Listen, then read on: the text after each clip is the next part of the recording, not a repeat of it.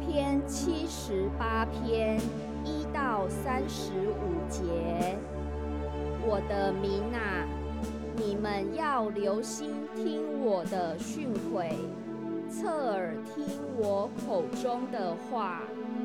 我要开口说比喻，我要说出古时的谜语，是我们所听见、所知道的。也是我们的祖宗告诉我们的，我们不将这些事向他们的子孙隐瞒，要将耶和华的美德和他的能力，并他奇妙的作为，述说给后代听，雅各中立法度。在以色列中设律法，是他吩咐我们祖宗要传给子孙的，使将要生的后代子孙可以晓得，他们也要起来告诉他们的子孙，好叫他们仰望神，不忘记神的作为，唯要守他的命令。不要像他们的祖宗是顽梗悖逆、居心不正之辈，向着神心不诚实。以法莲的子孙带着兵器，拿着弓，临阵之日转身退后。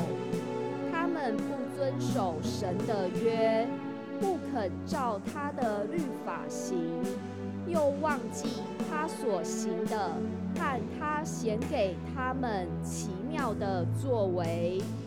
他在埃及地，在所安田，在他们祖宗的眼前施行其事。他将海分裂，使他们过去；又叫水立起如垒。他白日用云彩。中夜用火光引导他们，他在旷野分裂磐石，多多的给他们水喝，如从深渊而出。他使水从磐石涌出，叫水如江河下流。他们却仍旧得罪他，在干燥之地悖逆至高者。他们心中试探神，随自己所欲的求食物，并且妄论神说：“神在旷野岂能摆设宴席吗？他曾击打磐石，使水涌出，成了江河。他还能赐粮食吗？还能为他的百姓预备肉吗？”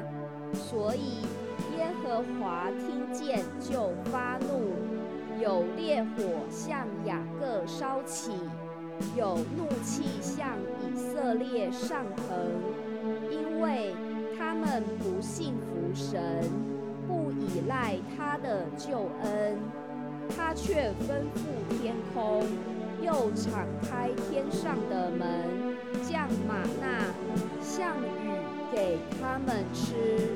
将天上的粮食赐给他们，个人吃大能者的食物。他赐下粮食，使他们饱足。